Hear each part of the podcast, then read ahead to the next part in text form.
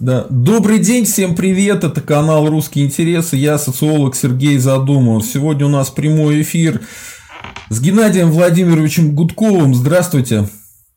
Да, добрый вечер. Э, сегодня мы хотели поговорить про отравление Навального. Это такая тема очень хайповая, очень важная. И смотрите, вы бывший сотрудник, ну точнее э, полковник в отставке ФСБ, правильно? Ну, я ушел майором, я ушел в 34, там 30 почти 5 лет было. Угу. А потом мне уже за заслуги, так сказать, перед безопасностью дали э, в запасе подполковника. Сейчас полковник, да, да, полковник, давно уже. Ну вот смотрите, э, давайте тогда рассмотрим всю эту историю с точки зрения экспертизы, потому что вы человек, который работал в службе, если не секрет, э, то чем вы там занимались? Э, ну, без секретов. Да нет, никакой, никакой не секрет, потому что это везде написано. Угу. Я э, работал в контрразведке, я закончил Академию разведки и внешней разведки, бывший институт имени Андропова, но тому времени разведка уже, к сожалению, начала разваливаться, финансирование сократилось. И я также завершал службу в э, рядах московской контрразведки. А, ну, то есть, уважаемые э, наши зрители и слушатели подкаста, э, у нас с вами собеседник, который разбирается в теме, и вот когда вы говорите там ФСБ никогда то, ФСБ никогда все, ну давайте спросим человека, который работал в ФСБ, что конкретно там произошло. Давайте поговорим ну, по поводу... я работал больше, конечно, в КГБ СССР, я ушел в 92 году, я угу. стал в возрасте там 35 лет. Но, тем не менее, конечно, я был связан с... Э, моя компания была крупнейшей компанией, независимой компанией в области безопасности. В компании работали десятки, наверное, сотни офицеров различных силовых структур. Поэтому, конечно, я поддерживал отношения, э, когда это можно было, с Федеральной службой безопасности, с Министерством внутренних дел, с прокуратурой и так далее и тому подобное. Поэтому мой опыт, он немножко больше, чем э, сотрудника только КГБ СССР. Ну, отлично, у вас же еще и политический опыт э, работы в Российской Федерации. Причем э, вы же сначала с властью вполне нормально сотрудничали, никаких проблем не было, и только потом перешли Но в оппозицию. Я был независимым депутатом, я избирался по мажоритарному округу без всяких партий, ни в каких партиях не стоял. Так было не два раза. Третий раз, когда я был у Райкова и была создана Народная партия, э, избирался как депутат одномандатник и член Народной партии, даже один из руководителей ее. Вот. Но партия тогда не набрала, поэтому два года у меня была история взаимодействия и сотрудничества с фракцией, с фракцией, подчеркиваю, не с партией. Фракция «Единой России», я работал с Морозовым, который пригласил меня в группу депутатов одномандатников. Я все время избирался по мажоритарным округам. И последний, я уже раз избирался в Москве, возглавляя один из списков «Справедливой России».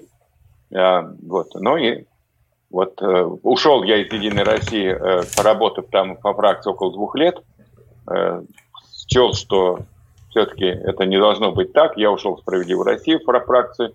И уже работал там до того момента, как со мной там надо мной строили политическую расправу в связи с тем, что я был один из организаторов, участников активных э, движений вот этого э, сопротивления, так можно выразиться, 11-12 год, протесты, э, митинги, вот крупнейшие мероприятия. Я был там одним из закоперчиков довольно активных. поэтому мне со мной расправились, потому что у Путина есть идея, что те, кто находится в легальной политике, там, в Думе, где-то еще, не могут поддерживать уличные протестные акции. Вот у него есть такое четкое мнение, он это мнение до меня было заранее доведено, мне предложили кучу всяких там льгот, благ и прочих-прочих.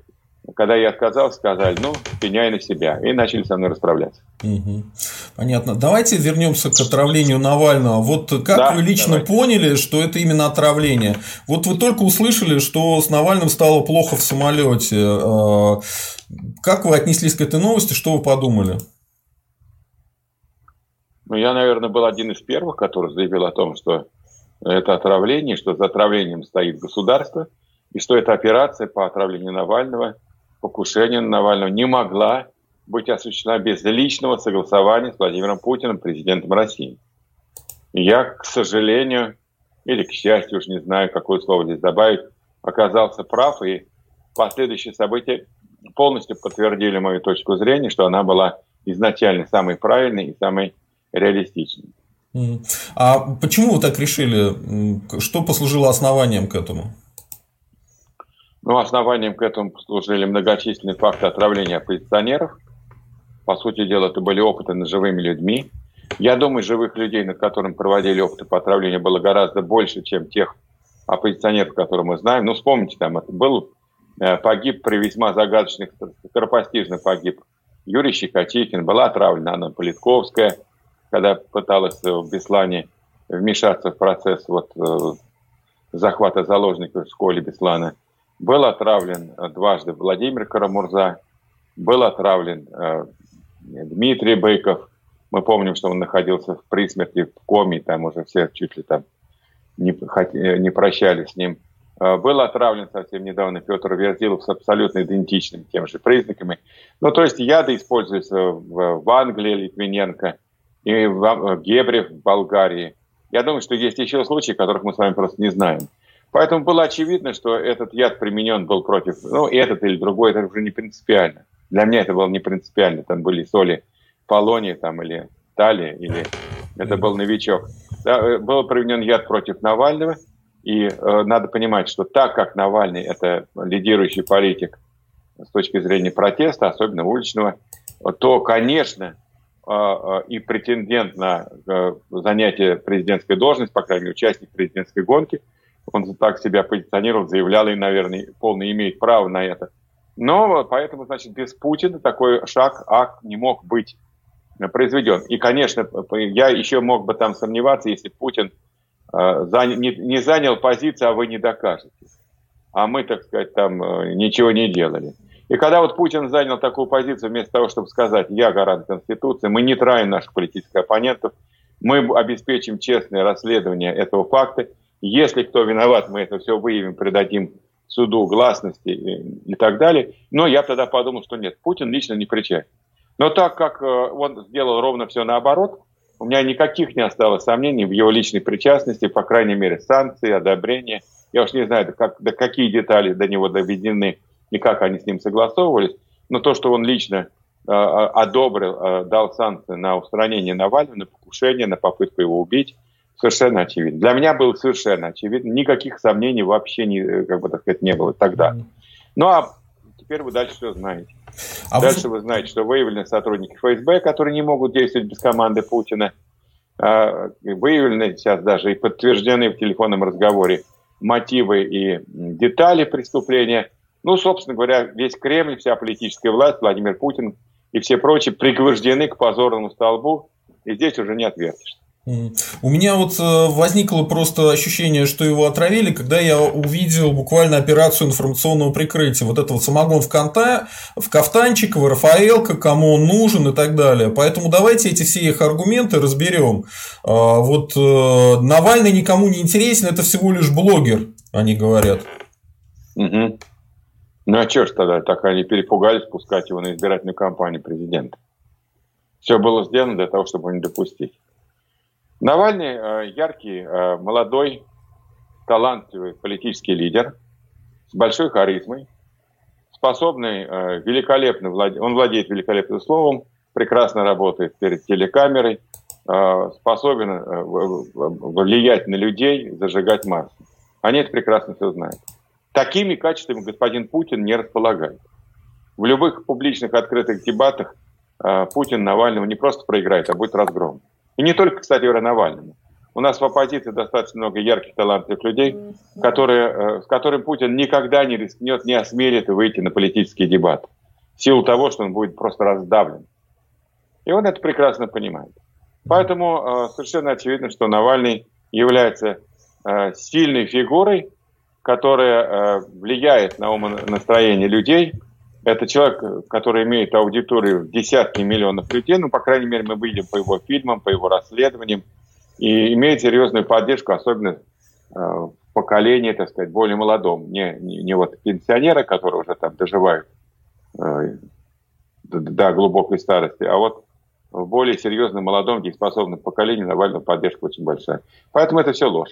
Вот вы как а, сотрудник контрразведки, а как вы относитесь к утверждению, что Навальный связан с ЦРУ? Я все время говорю только об одном. Ребята, если у вас в ФСБ руководят дебилы, не способные, кроме того, что врать, ничего доказать, поменяйте их, пожалуйста. Либо прекратите э, говорить самую ерунду и чушь. Если вы считаете, что кто-то связан с разведкой, докажите. У вас там 70 тысяч сотрудников. У вас там радиоперехваты. У вас взлом почты. У вас э, там наружка, у вас прослушка, у вас резидентуры за рубежом. У вас там все есть для того, чтобы э, любого врага поймать, изобличить и так далее и тому подобное. А чего вы там ничего не можете показать, кроме болтовни? Вы же просто э, собираете сплетни на базаре. Вот уровень всей вашей, так сказать, работы. Либо этого нет, а это точно этого нет. Либо бездари и абсолютные недееспособные люди руководят спецслужбами России. Вот и все. Выбирайте любой вариант, который вам нравится, господа э, в Кремле. Какой вариант вам нравится? Я вот просто э, вообще удивляюсь, потому что, ну, это же статья серьезная, там э, сроки чудовищные за измену Родины. Если ты как бы доказываешь, что он сотрудник ЦРУ, ну, сажайте его по этим статьям, по этим статьям куча да ученых сидит. Тут, а тут вместо этого проще. намекать на то, что он связан с ЦРУ, но не говорить как, это крайне странно. Да, и да меня тут, это удивляет. Тут, тут еще проще.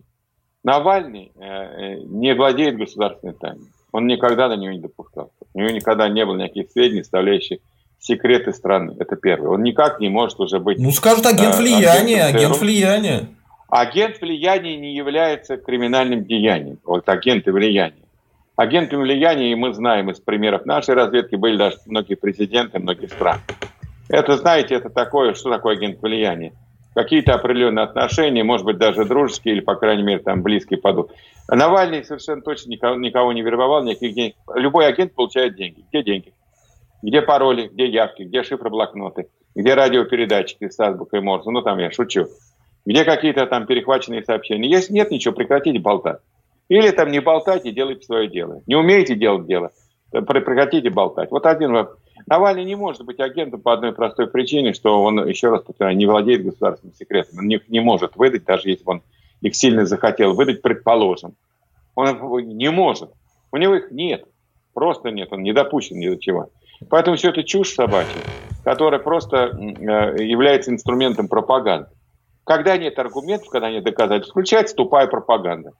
Ну, мы еще знаем со времен Геббельса, который там искал всегда во всех причинах и проблемах Германии, врагов там в Америке, в Британии, где угодно. Ну, вот, собственно говоря, ничего нового не изобрели наши пропагандисты, кроме там клеветы, лжи и э, провокаций и фальсификаций, типа распятого мальчика, которого никогда не было. Идем дальше. Э, группа, которую раскрыл Навальный, это всего-навсего наружка ФСБ. Но она не может быть наружкой ФСБ, потому что она действует совершенно другим методом. Наружка – это то, что люди, которые идут след, которые ведут наблюдение, которые переодеваются, меняют одежду, там, меняют номера машин и так далее. Они э, выполняют конкретную задачу по поручению, как правило, оперативных сотрудников, ведущих разработку э, того или иного объекта, как мы говорим, человека. Наружка – это... Я эту наружку увидел за Навальным много раз. У меня есть сотрудники мои, когда я работал Э, безопасности. У меня были мои помощники, сотрудники, которые там были обучены э, выявлять наружное наблюдение. И они ее многократно выявляли за Навальным. Более того, я вам скажу, я не скрываю то, что я э, к наружке всегда отношусь уважительно, но есть ребята, которые работают, у них там своя работа, она не очень престижная, она не очень такая, она собачья работа, там не, не, не поесть, не попить, ни, ничего не сделать, да, ты не, не имеешь права пустить объект. Я своим помощникам говорил, они говорят, вот тут за Навальным стоит наружка, мы ее вычислили. Я говорю, у вас есть там кофе? Есть. Бутерброды есть? Есть. Что, поделитесь, скажите, что звонили шефу, ну, то есть мне. Он сказал, что еще надолго. Предложите им чай, кофе. Ну, вот они приходят там к этой наружке, которая за Навальным, предлагает им чай, кофе. Те, конечно, ошарашены, ну, благодарят. Спасибо, спасибо, спасибо большое. Шестое управление, если я не ошибаюсь, да?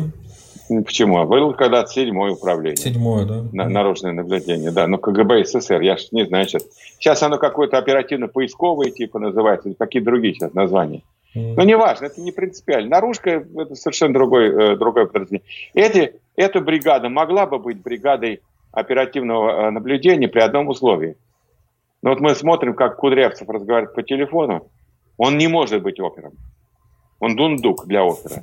Может быть, он классный, лучший специалист по обработке трусов э, или там чего-то такого другого белья.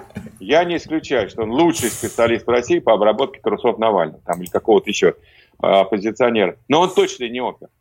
У меня такое впечатление складывается после всего того, что я узнал, что все-таки покушение на Навального готовилось давно, и оно было готово. И оно в любой момент могло быть проведено в исполнение, вот это покушение.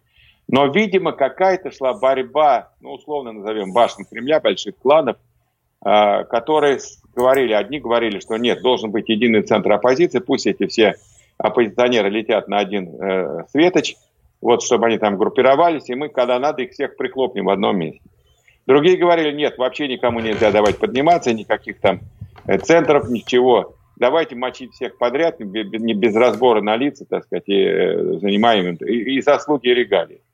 И вот эти две башни, наверное, между собой соперничали, и влияя на Путина. Решение не принималось. Наверное, было готово покушение, но оно не принималось. Решения приказа не было. И они вот ездили по готовности применить, не применить, если будет приказ. Я никак не могу объяснить трехлетнее сопровождение Навального специалистам по хим, э, нападению и химзащите. Никак не могу. Вот этот Кудрявцев, он явно, так сказать, еще раз говорю, э, к оперу никакого отношения не имеет. Это не оперативное наблюдение, не оперативная разработка, не вербовка агентуры, не операции по внедрению техники э, и так далее и тому подобное. Совершенно очевидно, что эта группа на это, ну, может, там кто-то на это способен, но далеко не все. Мы, мы смотрим биографии, смотрим квалификации, видим разговор реальный и понимаем, что это далеко от оперативного сопровождения. Значит, э, эти люди готовили покушение и ждали приказ. Приказ поступил через три года с того момента, когда они начали его готовить. Почему это, может быть, когда-нибудь мы узнаем, но не сейчас. А не могло такого быть, что они э, дозу на нем выверяли, проверяли, потому что там было какое-то отравление Юли Навального, сам Навальный себя плохо чувствовал. То есть, может, они просто на нем испытывали, какая доза будет для него смертельной? Или это нереально тоже, слишком долго? Ну, э, я думаю, что э, испытывались эти дозы на других людях. Вот на Карамурзе дважды травили его, причем он год восстанавливался, ходил с палочкой – целые там полгода после того, как э, его достали с того света, э, по-моему, там в Германии, или в Германии, по-моему, тоже, я не помню, где он сейчас проходил лечение. И второй раз его травили. Он первый раз был в коме что-то полтора, по-моему, месяца, второй раз три недели, что-то такое. Травили там э, проверяли, я думаю, что... Я глубоко убежден, что проверяли других людей. Смотрели дозы, как работают, дорабатывались яды. Были яды сначала по Скрипалям, в виде э, жидком, в жидкости, да, как потом вот появился в виде порошка, то есть шла доработка в лабораториях, изучали на каких-то людях. Возможно, что они применили какую-то малую дозу, чтобы посмотреть, какова реакция организма Навальных, Юли там, и э, а, Алексея. Вполне возможно. И, э, может быть, даже. Но э, тогда не было никакого приказа устранять. Просто ждали, будет ли такой приказ и когда он будет. Вполне возможно, что какой-то малой дозой попробовали, посмотреть просто особенности реакции организма.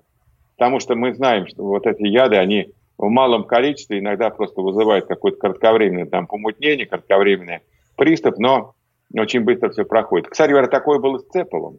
Если помните, такой был да-да-да, а, он пол, как полу, раз полубандит, полубандит, да, полубандит, полуохранник, который был связан с Путиным. Его же дважды тоже травили. Не с первой попытки отделался легким испугом и поносом. А потом вот уже, наверное, увеличили дозу. Ну, там с ним какая-то была прям совсем грубая история. То есть его вызвали в ФСБ, и прям ФСБ напоили чаем, и после этого все. Ну, я сейчас не хотел бы переключаться на... на да, давайте это, продолжим. Питерские вот, разборки. Да, да, давайте. Вот э, еще такой аргумент постоянно встречается. Могут ли сотрудники ФСБ так ошибаться? Если бы хотели отравить, то отравили бы. Но мы же видим, что они ошиблись. Мы же э, с вами слышим и видим, э, что в ФСБ могут работать и дураки, и лохи, и люди, которые там способны по простому телефону сдать всю власть, включая президента Путина. А что нет-то? Ну... Вот мне все время, знаете, я, я знаете, отвечаю не литературным словом, нет, оно приличное. Вот мне все время очень часто задают вопросы и в эфире, и не в эфире, в частных разговорах. И говорят, Гена, ну неужели, ну неужели, неужели? Я говорю, ребята, вы меня достали. Можно я вам отвечу? Ужели?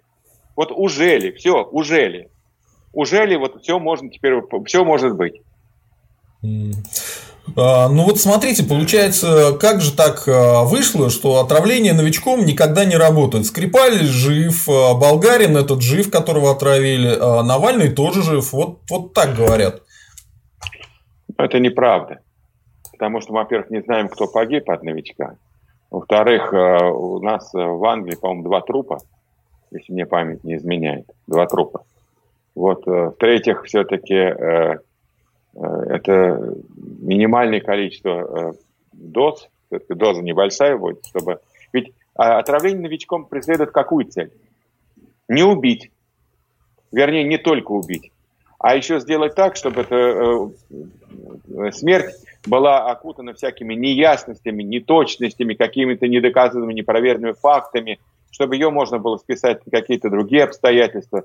Поэтому там вот эти наши Э, дебилы-пропагандисты, то Рафаэлку там надо было съесть, то там еще чего-то. Вот они и начали толдычить на все лады, потому что вроде типа симптомы такие, что это могло быть там каким-то гипертоническим кризисом, каким-то сахарным кризисом, еще чем-то там. Я, извините, может быть, неправильно употребляю медицинские термины, но я не врач и э, не, не, не обучался им. Поэтому э, вот для них нужно было создать вот как вот там по Литвиненко, ведь не могли определить, чем он отравлен очень долгое время.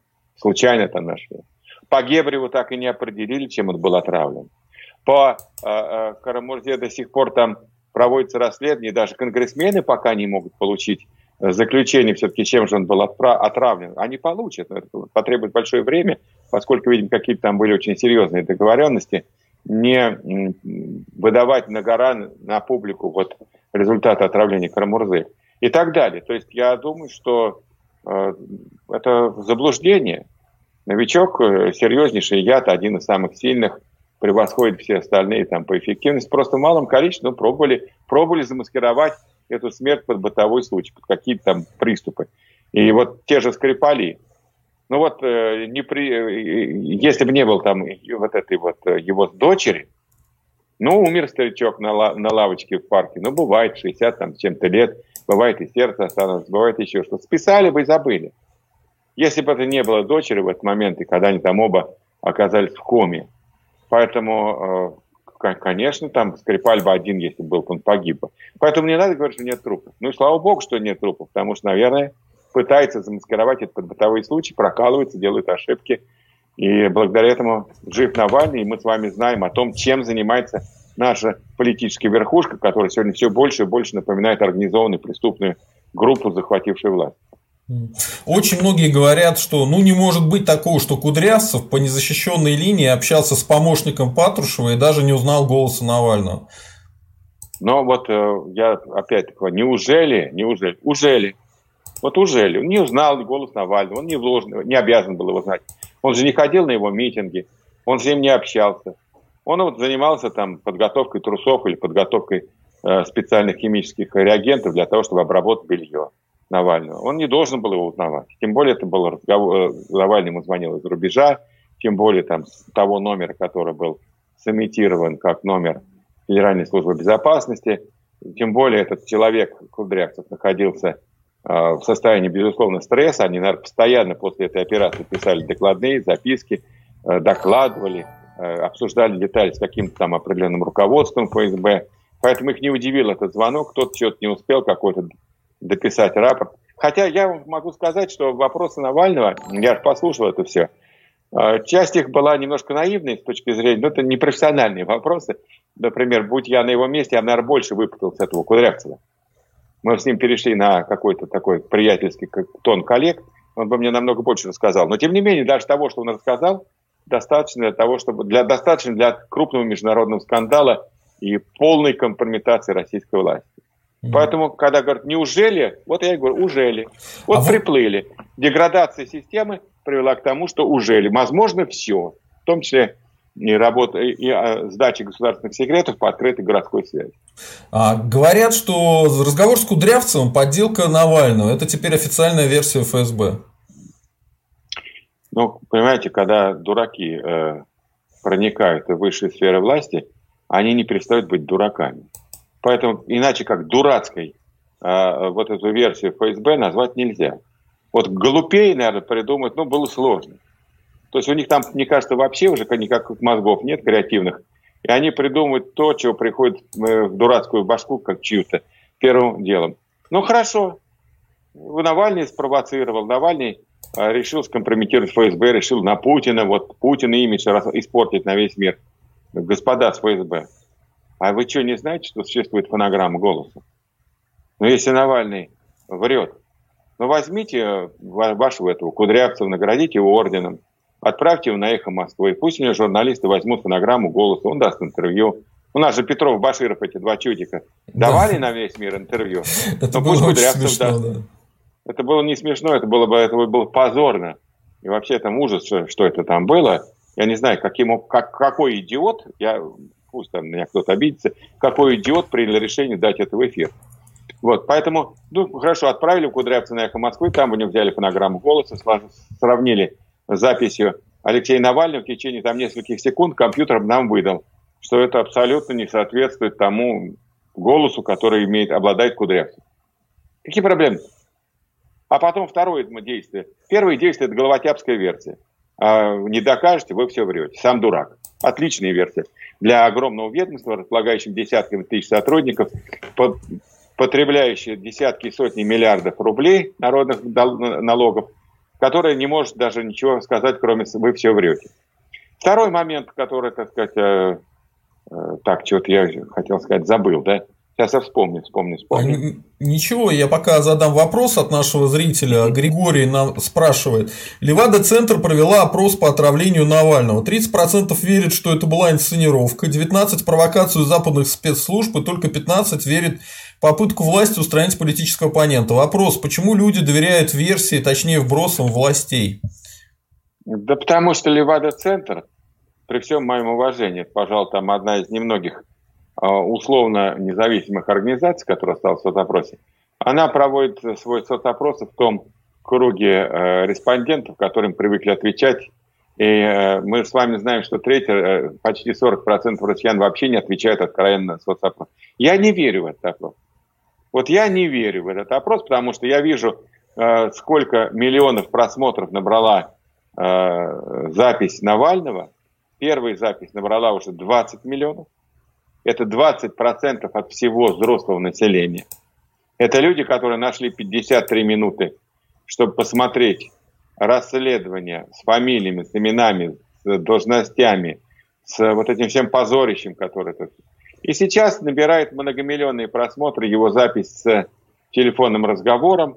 Э, и если э, любой человек посмотрит один или второй ролик, у него никаких сомнений не будет в том, что произошло на самом деле. Это первое. Второе, давайте возьмем информационную волну, которая идет после вот этих расследований.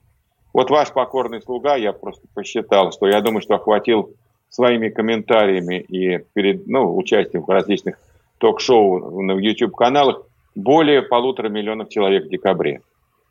Ну вот это, я понимаю, что это пересекающаяся аудитория. Но они не полностью пересекаются. Моя аудитория там с аудиторией Навального не полностью, далеко не полностью пересекается. А таких, как я, много там. Поэтому э, я думаю, что охват э, сегодня даже не 20 миллионов, а, наверное, миллионов 30, если не больше. Поэтому я не верю просто в эту статистику. Я думаю, что она э, приукрашивает ситуацию. Я думаю, что люди перестали откровенно отвечать на опросы социологов.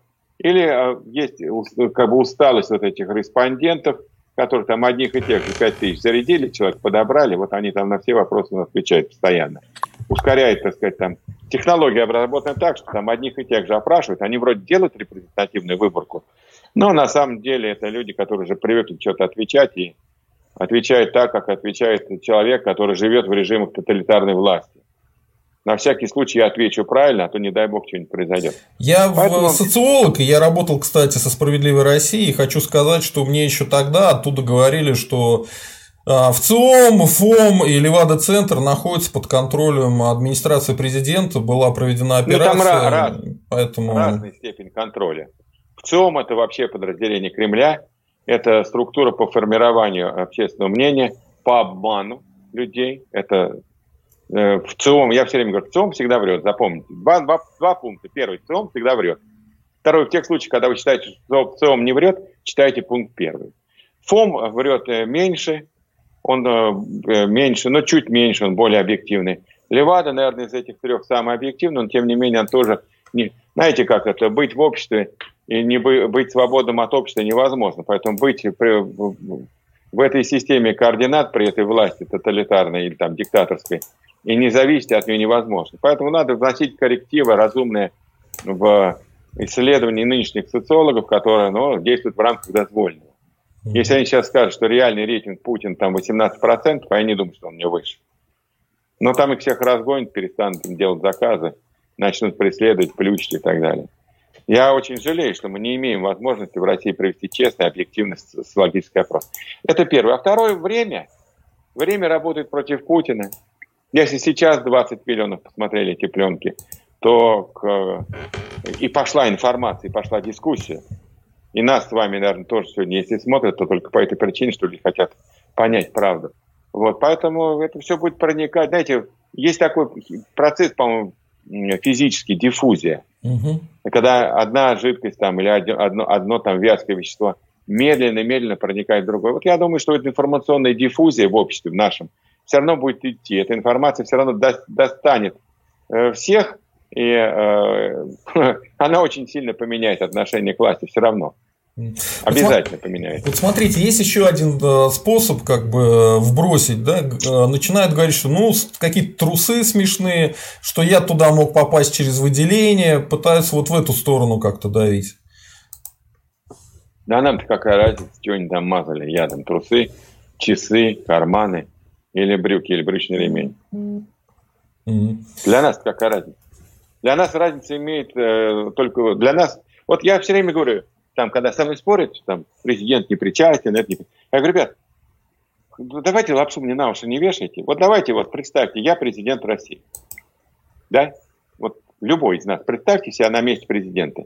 И вдруг происходит ужасное несчастье с твоим, с твоим политическим оппонентом. А ты нормальный человек. Что нормальный человек должен сделать в качестве президента? Он выходит на телеэкран, и говорю, дорогие россияне, мы нормальные власти, мы не действуем криминальными методами, мы не убиваем наших политических оппонентов, мы цивилизованные люди. И для того, чтобы вы в этом убедились, первое, что я делаю, я даю команду немедленно расследовать все это дело, найти причины, найти исполнителей, если они есть, найти виновных и строжайшим образом, если это есть, доказать. Второе, я президент, беру это дело на контроль, Обещаю вам довести его до конца. Третье. Я сейчас приостанавливаю полномочия таких-то, таких-то, таких-то, которые э, не сделали то, что должны были сделать. И мы обязательно разберемся, по какой причине они так действовали, вопреки российскому закону. Если бы Путин вышел так и сказал, вот самый тот момент, когда там в августе был отравлен Навальный, все бы сняли вопросы к Владимиру Путину. Сказали, ну да, все эти негодяи, мерзавцы, там нехорошие не, не люди, которые руководят там какими-то э, структурами, то ли там частные, то ли получастные, как он у Пригожина там, частная она или не частная. Или он же командует армией и флотом вместо наших этих военачальников. Вот, но Путин-то нормальный. Он же вышел по-нормальному, говорит, он же вышел, он действительно дал команду, завели дело, проверяют, ищут, смотрят, э, открыто ведут расследование. Тогда бы сказал народ, да, Путин молодец. А что сделал Путин? Так же, как в случае с Петровым Башировым. Вот мы же видим, что эти два э, молодца не из ларца, а вот из ГРУ, они же полностью скомпрометировали всю российскую власть в, лицах, в лице э, э, всей политической верхушки нашего э, власти э, перед всем миром. Перед всем миром. Мало того, что они оказались Мишкиным и Чипигой, мало того, что там они оказались химиками, докторами и еще героями России, так они еще врали нагло на центральном государственном канале, что они там специалисты по спортивному питанию и так далее, что они очень сильно пережили. Ну, это вообще был просто цирк. Никто же не вышел, никто же не наказал их, никто же от них не отмежевался. Ну и то же самое произошло при отравлении Навального. Путин полностью э, принял сторону э, вот этих силовиков, ФСБ, отравителей. Никаких команд от него не поступило. Все поняли, что Путин за этим стоит. А сейчас это просто доказано документально. Вот и все. И, кстати говоря, это расследование, оно же не для суда. В России суда нет. Она не прокурора, прокурора в России нет. Она не для следствия, потому что следствие, следствие тоже превращено хрен знает во что. Оно для людей. Чтобы люди видели, что творит власть. Чтобы люди видели, какими методами власть действует. Чтобы люди понимали, какая криминальная группировка руководит Россией.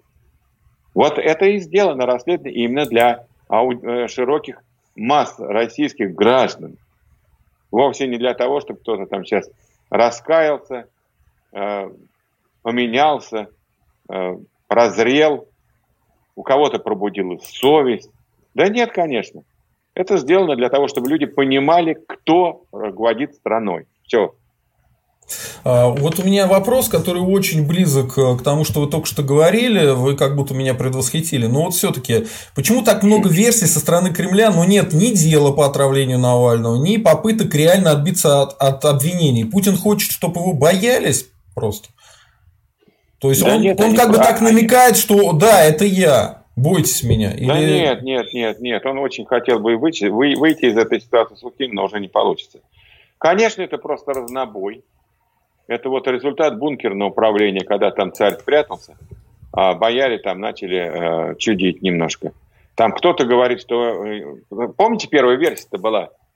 Когда там приехали э, корреспонденты, а им говорят э, э, сотрудник полиции, что был отравлен таким веществом, которое опасно для окружающих, вообще нельзя подходить и так далее. Помните? Mm-hmm, да, это транспортная версия? полиция говорила, да. Транспортная полиция, да. Нет, не там, по-моему, кто-то из прокуратуры стоит. Ну, не важно, не принципиально. Вот, первая версия была, что страшным веществом отравлен. Потом отравления не было. Потом, значит, э, он там сам отравился. Потом все-таки его отравили, но не у нас. Ну и так далее. Там кто-то... Ну, это был разнобой, потому что люди стали путаться. Называется это по-русски путаться в показаниях. Когда высшие должностные лица начинают путаться в показаниях, а им нечего сказать. Что они все там причастны, примазаны к этому, замазаны этой историей они начали врать. Вот вспомните какой-то, я не помню, кто сказал из великих, говорить правду легко и приятно, никогда не ошибешь. Булгаков. А врать... Булгаков, да, Булгаков. Вот. А, э, да, это правильно, мастер Маргарита. Вот. А врать-то очень сложно. Потому что... Надо помнить, что знаешь, соврал, да. Надо помнить, что соврал, надо помнить, что ты сказал одному, надо помнить, что ты сказал другому, что ты сказал третьему. А, когда там появляются какие-то новые обстоятельства, начинаешь врать, проверять другую версию, начинаешь путаться в этих показаниях. Вот они и запутались в показаниях. Собственно говоря, произошло то, что всегда происходит, когда люди врут слишком много. Знаете, есть еще такая почти конспирологическая версия, что кто-то подставляет Путина и Российскую Федерацию, и что это все сделало там Ми-6, ЦРУ или еще кто-то. То есть, тайком пробрались на территорию Российской Федерации, отравили и, значит, подставляют. Я на это отвечаю, что я не понимаю, а почему вы тогда подыгрывать начинаете. Ну, мне говорят, что да, у них есть связи там и так, чтобы подыгрывали. Ну, на уровне Путина, что ли? То есть, Путин им подыгрывает э, поэтому. Я вот да, это ну нет, могу. Но, но это бред сумасшедший, воспаленное выражение. Опять мы возвращаемся к первой версии. Если бы Путин чувствовал, что его подставляют, что его компрометируют, что он перестает быть в глазах всего мира цивилизованным человеком, что должен он был сделать? Заявить о том, что я беру расследование под контроль, я даю команды, я отстраняю тех, кто нам мешает, мы найдем виновных, мы докажем, и мы всем, всему миру объясним и покажем и, э, э, убедительно, что Россия цивилизованная страна, страна нормальных прав и свобод, где есть гарант, где есть закон, и я, президент, это вам обеспечу. Вот тогда это был бы разговор. А все остальное там, Ми-6 действует у нас как у себя дома, ЦРУ как действует у себя дома, там э, Йоко Мане, который там из какой-то там Зимбабве действует э, как у себя дома. Но это все в пользу бедных. Но это все даже... Ну, это вот расстро... настроено на 90-летних, э, извините, за не пора так вот, что может кого-то обижаю, на 90-летних стариков, которые плохо слышат, плохо видят, плохо уже понимают, но привыкли верить в власть. Ну, ни один человек нормальный, который, ну, как, как у нас тут может действовать Ми-6? Ну, расскажите мне, пожалуйста. Mm. Как тут может действовать какой ЦРУ? Ну, ну, ну это ну, бред, конечно. Вот смотрите. оно, может, оно может тут компрометировать президента, а президент ничего не может узнать. Он такой бедный, несчастный. у него нет ни прав, ни полномочий, ни огромных аппаратов, э, которые там тратят миллиарды долларов на свое содержание. Он несчастный такой, ему надо помочь. Прям деньгами нужно скинуться и э, окропить платочками, э, окропить слезами платочки, отправить ему в качестве поддержки. Ну, ребят, ну, бред сумасшедшего. Эта э, версия. Хорошо, вот э, стаканчик Путина знаменитый, когда он э, выезжает э, на международные встречи и пьет из своего, короче, какого-то стаканчика специального термоса, это вообще нормальная практика или это все-таки выглядит как э, человек, который знает, как людей травят, и он боится, что его точно так же могут травануть? Нет, это нормальная практика в обычной ситуации. Но если он сидит на саммите где сидят президенты, где вы обеспечены высочайший уровень безопасности, конечно, свой стаканчик или свой унитаз перевозной, это все выглядит очень позорно. Но сидит Трамп рядом с ним, ест и пьет то, что подают на стол, конечно, после многократной перепроверки всеми спецслужбами, понятно, что никто там не будет рисковать жизнью президентов, тем более они там вершат судьбу мира. Но когда он еще в дополнение к 17 барьерам, которые установлены на покушение, против покушения на жизнь глав э, государств, еще достает свой стаканчик, и там ходит с семью охранниками в туалет, ну, я подозреваю, что со своим перевозным унитазом, э, вот, или каким-нибудь, не знаю, что там. Вот, но это смешно просто, это уже паранойя. Это уже паранойя. Mm. Чего там? Трампу меньше стоит опасаться, ну, я говорю, Трамп тогда, меньше стоит опасаться покушения, чем Путина? Да в пять раз больше, в десять раз больше. Вот смотрите. Конечно, или там Меркель, или Макрон, или еще кто-то. Это президенты великих стран, которые э, довольно жестко разговаривают с, с экстремистами всех мастей, с радикалами, довольно жестко ведут э, в отношении там, каких-то незаконных вооруженных формирований и прочих, прочих, прочих. Гораздо более жестко, чем Путин мерит. Но почему они не боятся? А почему Путин со своим стаканчиком, своим туалетом своими телохранителями. Ну, смешно. А, вот смотрите, политические убийства в РФ стали нормальной практикой, потому что, ну, говорили, что при Ельцине там были случаи какие-то, да, но сейчас это, видимо, стало более массово, то есть мы возвращаемся к какой-то э, сталинским репрессиям лайт версии, да? Что это такое? Да, да, я давно об этом говорю, что мы движемся в сторону 30-х годов. Я давно говорил, что э, Путин это Сталин лайт. Но сейчас я вижу, что он уже не light, а, наверное, medium. И скоро-скоро, если он продолжит движение в этом ключе, а, страна может покрыться сетью концентрационных лагерей, репрессии станут массовыми, а внесудебные расправы а, без суда, следствия и определения, так сказать, там, вины и так далее, они могут вообще стать даже не, не практикой, а абсолютной рутиной. То есть они будут поставлены на конвейер. Сейчас это все-таки единичные случаи, но там десятки случаев – а они могут быть поставлены на конвейер. То мы сейчас с вами же видим, что началась масса фальсификации дел врагов народа, начались э, посадки за пикеты, репосты, ретвиты там восьмилетней давности за э, письмо Байдену, вот сейчас оштрафовали, только что не помню жительниц какого города, э, объявив ей что-то, обращение, они записали обращение, сказали, ах, вы собрались вместе обращаться к Байдену, вот вам штраф за незаконный митинг. Ну и так далее. То есть сейчас же вводятся драконовские уголовные сроки за все, за всякие фейки, за всякое неуважение к властям, э, за любой момент, за то, что ты иностранный агент, там вводятся сроки 2 года, 3 года, 5 лет, 7 лет. Может, спокойно, каждого могут посадить. Любого, абсолютно. За фамилию, за неосторожные. Да просто, просто потому, что ты раздражаешь. Просто ты не люб, и тебя посадят за это. А повод, значит, был бы гражданин, а вина найдется. Вот это совершенно точно. Э, принцип путинского правосудия. Был бы гражданин, а статья найдет. А, вот у меня вопрос. А как объясняет вообще сотрудникам ФСБ, что они должны отравить политика конкурента Путина? Ну, э, в свое время СССР развалился в том числе из-за того, что приказы перестали выполнять устные, а начали говорить, вы мне дайте письменный приказ. То есть, э, что, есть какой-то письменный приказ, что нужно отравить Навального, либо это как-то устно им сказано? Вот ваша версия, как это происходит? Как они вообще психологически это понимают? Там идешь и убиваешь оппозиционера. Это как вообще все? В голове ну, укладывается у них. Представьтесь помощником Путина, позвоните Кудрявцеву еще раз, он, наверное, даст более детальное разъяснение. Вот. Я не знаю, каждый, наверное, там по-своему приходит к пониманию, что он исполняет преступные приказы, криминальные. и участвует, в общем, по большому счету, в незаконных расправах. Но я совершенно убежден, что никакого письменного приказа отравления Навального не было. И вообще письменный приказ – это крайне редкая э, э, вещь. Я могу действительно привести э, историю, когда группа Альфа и группа А и Московское управление, в котором я служил в контрразведке, получили приказ в 1991 году стрелять народ. То есть мы должны были вместе с группой А, как наиболее боеспособное подразделение КГБ СССР, штурмовать Белый дом там, тремя колоннами, тремя путями, там, через коммуникации, через одно сносить все эти к чертовой матери баррикады, расстреливать любые очаги сопротивления.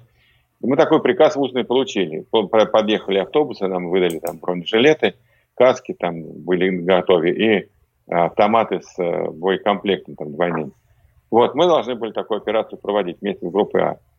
И так как мы понимали, что нас заставляет стрелять народ, а мы присягали служить ему, а не стрелять в него, вот, мы отказались выполнять этот приказ. Это было 20, э, какой, 20 наверное, августа 1991 года и потребовали письменный приказ. Причем мы координировали наши позиции с э, Альфой. Э, в московском управлении был мой начальник, ну, наш начальник контрразведки, замначальник управления Карабанов Евгений Павлович, он умер, к сожалению.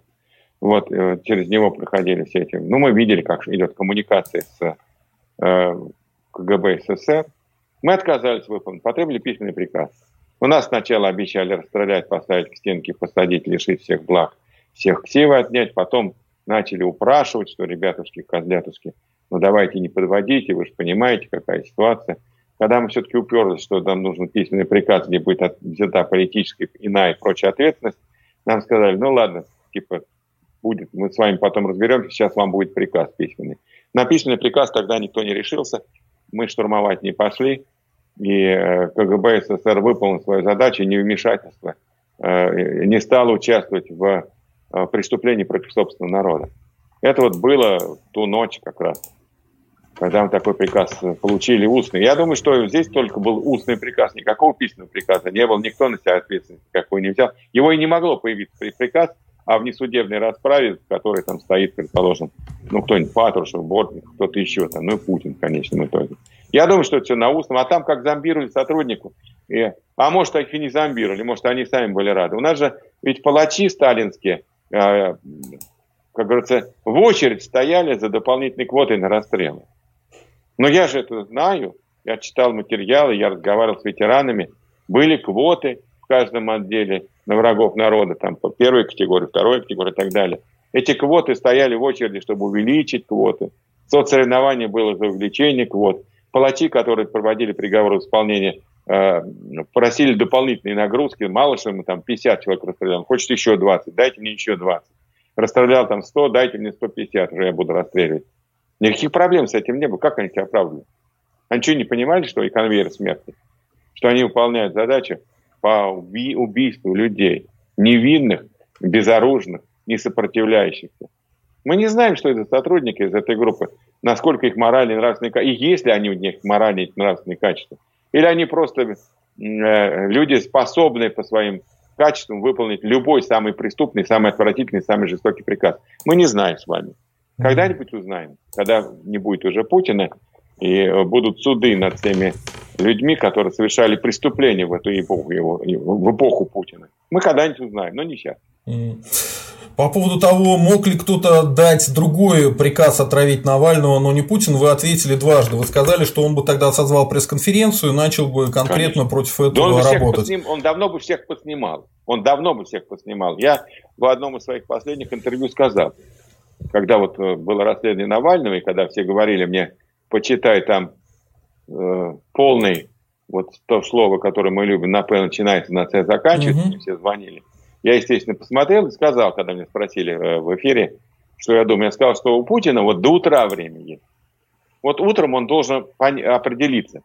Либо он сам себя назначает главой преступной группировки, которая у власти России узурпирована эту власть, либо он все-таки возвращает, пытается вернуть себя в лоно цивилизованных политиков, но для того, чтобы он вернулся в лон цивилизованных политиков, ему нужно сделать было одно действие. Он выходит и говорит, ребята, сограждане, дорогие россияне, я тут засиделся в бункере, ну, условно говоря, пандемии и так далее.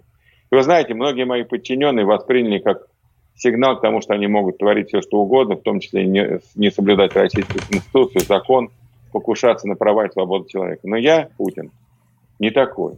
Я не буду это терпеть. И я решил сейчас наказать, отстранить от э, должности э, директора ФСБ, министра внутренних дел, чтобы там транспортной полиции не замывала следы яда. Должен отстранить прокурора, который ни хрена не сделал для того, чтобы расследовать это преступление. Следственный комитет, который дурака включает уже третий месяц и ничего не делает. Я это осознал, потому что, ну, наверное, я как-то был увлечен какими-то другими вопросами, чего-то я там не, до, не додумал. Я вот это все сделаю, обещаю, что это расследование будет осуществлено, что мы все-таки мы цивилизованная страна, мы не будем никогда преследовать своих политиков, убивать их. Мы считаем, что свобода взглядов, мыслей, совести, э, убеждений – это основные ценности, которые я как президент должен оставить. Он мог выйти сказать так, он должен был сказать. И у него был четко поставленный срок, когда он мог это сделать, это вот до того, как появились версии, что вы все врете, а что все это провокации, а что у нас, так сказать, там во всех подъездах бегает американский президент и их портит, пишет какие-то надписи там, ну и так далее. Он этого не сделал. Ну, значит, он сам себя назначил главой этой криминальной группировки. Вот смотрите, еще момент э, очень важный. Э, просто я не юрист и до конца не понимаю. Вот то, что они не завели уголовное дело, а ведут какую-то бесконечную доследственную проверку, это вообще нормально? Такое бывает? Потому нет, что по делу нет, Кивелиди, по делу Кивелиди такое же было отравление, там э, тоже несколько человек попали в кому, и прямо пока они еще были в коме, никаких заявлений никто не писал, они дело уже начали. А тут какая-то бесконечная доследственная проверка, несмотря на то, что заявления от потерпевших есть. Есть требования это дело навести. Это, это ненормально, да? Это не просто ненормально, это своеобразная явка с повинной. То есть мы все равно ничего не будем расследовать. А что нам расследовать? Мы и так все знаем. Мы и так все знаем, мы это все организовали. Мы знаем, кто, когда, в какое время, чем, почему, кто давал приказ. Мы все знаем, что нам расследовать-то? Вы что там, ребята? Что, не понимаете, что у нас мы так, мы и так обладаем всей полнотой? Нам нечего расследовать, мы и так все знаем. Поэтому мы вообще ничего расследовать не будем. Вот то, что там пластиковый стаканчик бросили в направлении полицая, это преступление. То, что там кто-то в пикеты вышел, встал с трусами у э, здания ФСБ, это преступление. Вот то, что там кто-то чего-то где-то вякнул и каких-то покемонов э, в церкви гонял, так сказать, там на экране э, этого телефона, это преступление. И вот эти преступления, там, или бросил пластиковую бутылку, или коснулся шлема какого-то там э, озверелого росгвардейца, это преступление. Вот эти преступления мы будем расследовать.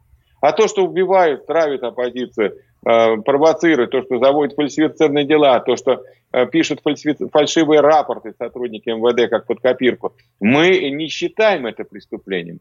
Это наши люди, они выполняют наши приказы, они выполняют те задачи, которые мы считаем для сохранения нашей власти правильными.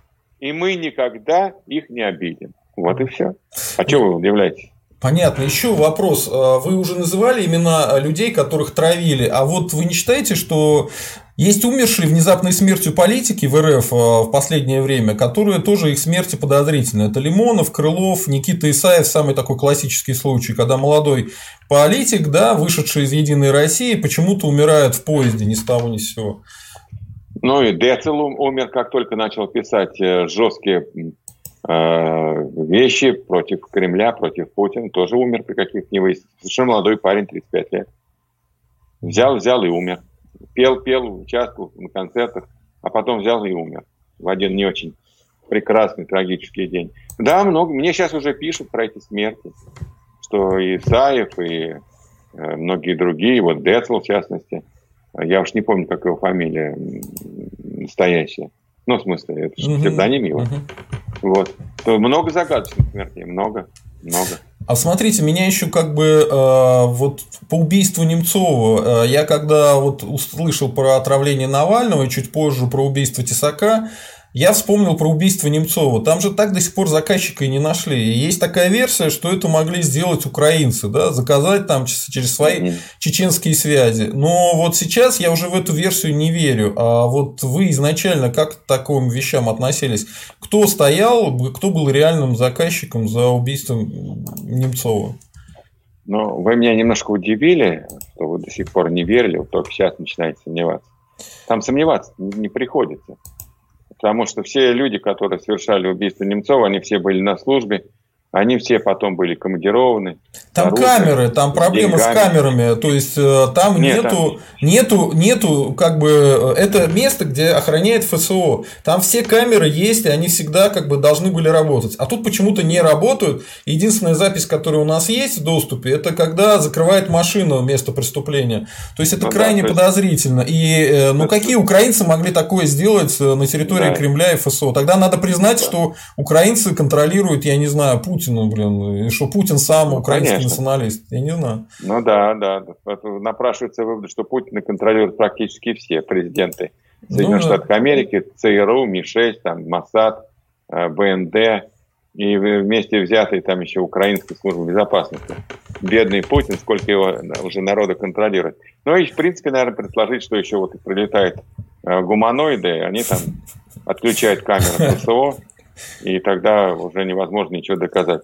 Но совершенно очевидно, что Немцова убили, убило э, это политическое э, убийство, совершенное э, организатором является руководство политической Чечни, исполнителями являются должностные лица Чечни, да, финансировалось это все, не шло там и через президент отель, где жили там и члены Совета Федерации, депутаты от Чечни, квартиры, которые снимались, приобретались на их имена – и, конечно, когда там объяснение Следственного комитета, что мы пришли к Еремееву, чтобы его допросить, а он там калитку не открыл. И вот они уже шестой год не могут допросить Еремеева, потому что он им не открывает калитку. А Ирине Славиной, которая сожгла себя в Нижнем Новгороде, они открыли дверь, э, она была свидетелем.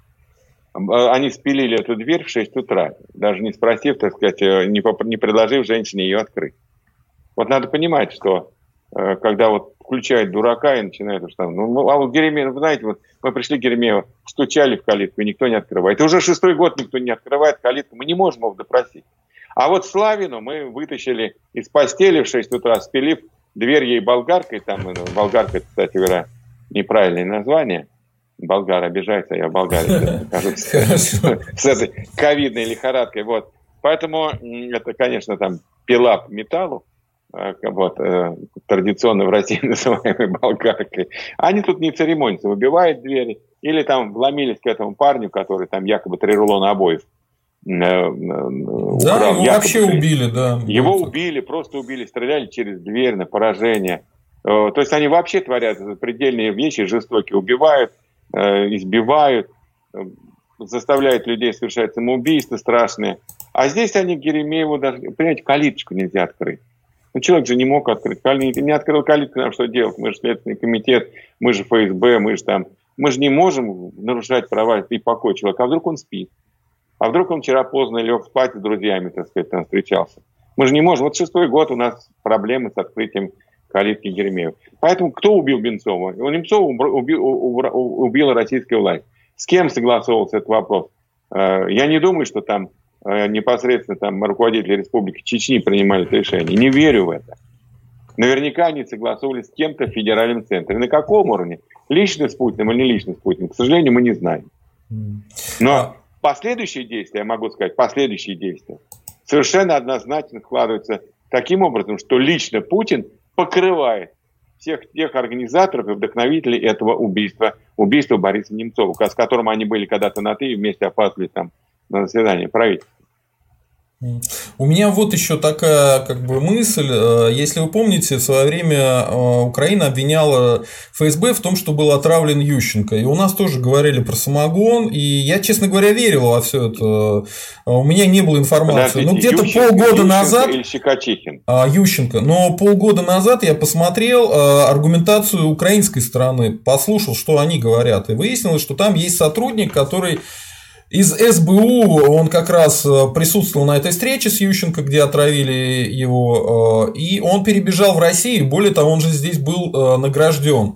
Вот как вы относитесь к версии по отравлению Ющенко? Он был отравлен ФСБ или это фейк? Ну, я вообще думаю, что Ющенко не был отравлен, если мне память не изменяет, я его лично знал. Угу. Вот, Я понимаю, что его вообще он погиб от огнестрельных ранений. Не-не, Ющенко это президент Украины, который. А, президент Украины, ну да. Я думаю, наш Ющенко, депутат Госдумы, не, не, не, который не. погиб от э, рук убийцы наемного. Не-не-не, вот. я про украинского ну, президента. Просто вот эти все э, версии, они же... А, очень похожи. Mm. Очень похоже, что какой-то был применен яд. Может быть, он там не только, он, может быть, не, не должен был его убить, но должен был его обезобразить может быть, там сделать инвалидом и так далее. Очень похоже. Я, например, э, тогда подумал, что тут наш след э, российский может даже очень быть вероятным. Тогда я об этом подумал. Но другой вопрос, что там нужно собирать доказательства, улики. Украинцы могут сейчас это сделать, даже сейчас это расследование запустить и э, посмотреть, что там получится. Mm-hmm. Но я вот про Щекочихина, например, могу сказать, там два депутата погибли, там Ющенко и Щекочихин. Вот Чикачихин точно. Э, но я с ним, вот, грубо говоря, вчера виделся, сажусь я там на катер э, с коллективом, мы выезжали в субботу, мне звонят и говорят, Ющенко умер. Я говорю, подождите, я не, я не понял. Я же с ним вот буквально, вот, вот мы тут с ним э, общались, и вот почему так, что там может быть. Mm-hmm. Короче говоря, очень странный смерть. Тоже похоже на яд, отравление. Слушайте, а вот э, хочу вас спросить как специалиста да, по контрразведке, а вообще страны в мире остались какие-то, где до сих пор спецслужбы убивают политических противников режима? Ну, я не знаю, там в Африке, Конечно, вот, в Саудовской Аравии ну, как, я знаю, что ну, Хашоги какой, убили, какой, да? А, ну, вот где-то еще такое, такое ну, есть? Ну, видно, ну, во всех авторитарных диктаторских режимах убивают. Во всех. Северной Корее уничтожают. Я думаю, что там в Китае очень жестко. Там же закреплена, так сказать, лидирующая роль коммунистической партии Китая. Угу. Там же, в общем-то, нет никакой свободы, по большому счету. Но Китай там дал экономическую свободу, а сейчас там идет процесс реставрации э, такое тоталитарное, тоталитарного государства. Вы же знаете, что там отменены все реформы Дэн Сяопина, сменяемости власти, даже внутри партии КПК. Вот Китай, Северная Корея, Иран, э, какие там еще у нас страны, понятно, что часть стран в Африке, Венесуэла. Да То есть Российская стран. Федерация есть, вот сред... теперь в этом сред... ряду, да, официально? Лукашенко с его полуфашистским режимом, Лукашенко полуфашистским режимом в Беларуси, среднеазиатские диктатуры, паханаты вот эти вот. Но достаточно еще много стран, которых э, спецслужбы являются инструментом удержания власти. Они не служат народу, они не служат стране, они решают задачи по удержанию и укреплению политической власти, которая, как правило, кем-то захвачена. Либо там какими-то диктаторами, либо там каким-то реакционным духовенством, как это, например, в, Ираке, в Иране произошло, ну и так далее. То есть мы видим, что там, где власть несменяема, там, где есть монополия на власть, там, где есть ее политическая узурпация, возникает, э, возникает феномен, когда спецслужбы, правоохранительные системы становятся просто карателями, там, жандармами, сатрапами, кем хотите, называйте, но только не силовыми структурами, служащими стране и народу. Ну и у нас тут, смотрите, у нас же половину сотрудников давно предали свою присягу, давно изменили свои присяги. Ведь текст присяги вот возьмите сейчас для интереса и посмотрите. Служить Конституции, служить народу, служить стране. Ну, служите народу, Конституции, стране. Кому вы служите-то? Жуликам и ворам, которые разворовали страну, которые создали миллиардные капиталы, которые на каждом углу, углу врут, которые давно вывели свои семьи вместе с капиталами за рубеж. Вы же их обслуживаете. Какая же это присяга? Какой вы присяги верны? Какие вы офицеры к чертовой матери? Снимите погоны, не позорьте. Вот у меня крайний вопрос, потому что мы договорились примерно час, а, он уже подошел к концу. А, какое отношение к Российской Федерации после истории с отравлением Навального на Западе? Вот вы находитесь в Болгарии, да? И чем это вообще может грозить гражданам Российской Федерации и самой Российской Федерации? Ну, гражданам Российской Федерации это будет грозить дальнейшим ухудшением жизни ухудшением отношения к нашим интересам за рубежом, вот той же Болгарии, которая, в общем-то, вот я могу сказать, что к русским здесь, ну, к тем, кто говорит по-русски, давайте так скажем, русским, не русским, неважно, кто говорит по-русски, кто считает, что Россия его родина, его родная страна, отношения хорошие в целом. Народ хорошо относится, нет никаких проблем. Но на уровне политической власти только что выслан там э, очередной так называемый дипломат, который, ну, понятно, военный разведчик, военный атташе. Это о чем говорит? О том, что Болгария довольно жестко подходит к оценке агрессивности действий российского государства, путинского режима. Они не против россиян, они не против там э, русских там или там украинцев, неважно там кто. Они против вот э, того режима, который действует криминальными методами, который организует на территории Болгарии, на территории Болгарии был дважды организован а, отравление Гебрева, и причем там оба раза их доставали с того света. Да еще анализы украли в Финляндии, которые там находились. Мы с вами знаем, что когда там попытались да, э, да, да, я это слышал. возобновить дело, оказалось, что кто-то похитил в Финляндии анализ. Ну, кто может в Финляндии похитить анализ? Ну, конечно, Трамп. Больше некому. Вот. Поэтому э, совершенно очевидно, что на уровне политической власти брезгливость, отвращение, опаска, нежелание сотрудничать, понимание, что, в общем-то, руки-то подавать опасно. Ну, просто даже репутационные риски высокие. Пожать Путину руку – это уже репутационный риск. Уж не говоря о том, что там, как шутят в сети, что руку-то пожать можно, потом какие будут последствия, еще неизвестно. Mm-hmm. Вот, поэтому а, вот э, это все отражается на России. Все это будет, э, как, никакого не будет Северного потока-2. А, будут э, серьезные ограничения по финансам. Наши банки давно потеряли доступ к международной рынке. Да масса примеров. Вон Виксельберг не может разблокировать свой миллиард долларов, который там в Швейцарии арестовал и держит. И апелляционный суд с этой жалобы отклонил. Такая же судьба может ожидать многие другие российские капиталы. Я думаю, что давление будет нарастать международный фактор становится главным, э, по сути дела, инструментом борьбы с путинским режимом, э, поскольку все остальное там подавлено, задавлено, там много сот тысячные всякие Росгвардии, полиции и прочее, чисто на штыках, на дубинках удерживает вся власть путинского режима в стране. Чем мы же видим? Ну, слушайте, а что же тогда делается по российским гражданам? Российским гражданам нужно, э, первое, умнеть, ну, тем гражданам, которые еще Потому не Потому что против нас получается вся э, репрессивная машина, то есть все да. это ФСБ, э, И, ну, если, если вы имеете в виду, если вы имеете стан людей, критиков режима, которые не желают такого э, будущего для страны, конечно, против нас сейчас обращена вся эта репрессивная полицейская машина, которая способна на убийство, на расправы, на фальсифицированные доказательства, на посадки, на аресты, на тюрьмы и так далее. Конечно. Но вот мы должны рассказывать это все. Это первая задача сегодня пропагандистская. Даже не пропагандистская, разъяснительная. Нам пропагандировать ничего не надо.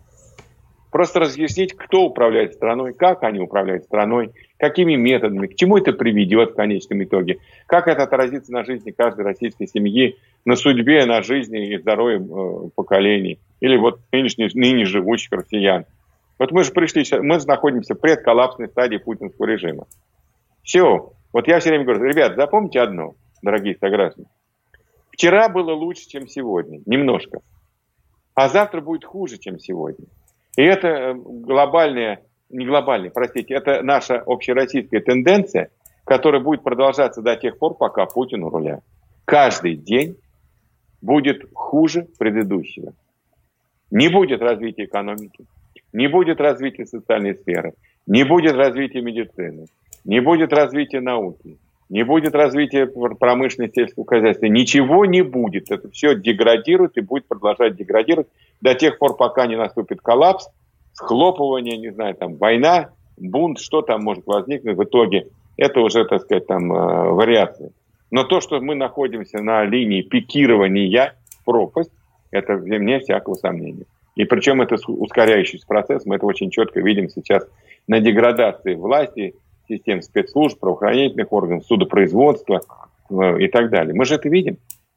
Поэтому мы должны об этом рассказывать людям. Пока большинство, хотя я думаю, что уже большинство поняло, но хотя бы пока у Путина не останется поддержки народа. Это первое. Второе, мы с вами должны четко понимать, что сейчас важным фактором не только будет международный, а фактор соединения политического протеста и социального. Вот сейчас ковид – все подавлены, все запуганы, а, как бы все ждут, пережидают этот момент. Но на самом деле ковид скоро кончится, я в этом убежден. И тогда народ скажет, а есть-то чего, а работать-то где, а деньги-то где, а покупать на что. И вот тут начнется серьезный социальный протест. Я не знаю, когда он там осенью появится, весной появится, но он появится. И вот здесь очень важно людям объяснять, что это неизлечимая болезнь путинизма, деградация, развал страны. И тогда либо, вот, так сказать, э, меняется власть, устанавливается нормальный, возвращается Россия в нормальное цивилизованное лоно развития, ну, либо мы придем к какому-то таким масштабам потрясениям, такой массы масштабной крови, что там мало нам не покажет. Да, Путин, конечно, готовится воевать с народом. Да, конечно, там Росгвардия, да, полиция, да, конечно, совершенно потерявшие э, совесть и приличие ФСБ и так далее и тому подобное. Но надо понимать, что у него не безграничные ресурсы, и ресурсы доверия, и ресурсы поддержки. Вот надо сейчас делать все, чтобы эти ресурсы сокращались как можно быстрее. Тогда, может быть, еще можно поменять власть относительно, ну, относительно бескровно. Понятно. Большое спасибо, это было очень интересно, об этом стоит задуматься. С нами был Геннадий Владимирович Гудков, э, э, оппозиционер, человек, который находится сейчас в изгнании в Болгарии, против него, по-моему, заведено уголовное дело в Российской Федерации. Нет, нет, нет, давайте, нет? давайте мы не будем накручивать, да. Ну, есть некоторые риски, но я сейчас здесь нахожусь. Ну, будем считать, что это ковидная а, вот такая вот э, Я слышал, она... что вы же говорили, что вас предупредили, что если вы не уедете, то могут ну, посадить. меня всех предупреждают. Меня давно пытаются выгнать из страны угу. еще с 2012 года. Поэтому, да. Ну, будем считать, что это временное отсутствие. Большое вам спасибо, что приняли участие в нашей передаче. Народ, подписываемся на подкасты, подписываемся на наш канал, ставим лайки, пишем комментарии. Всем счастливо, всем пока, а, до свидания.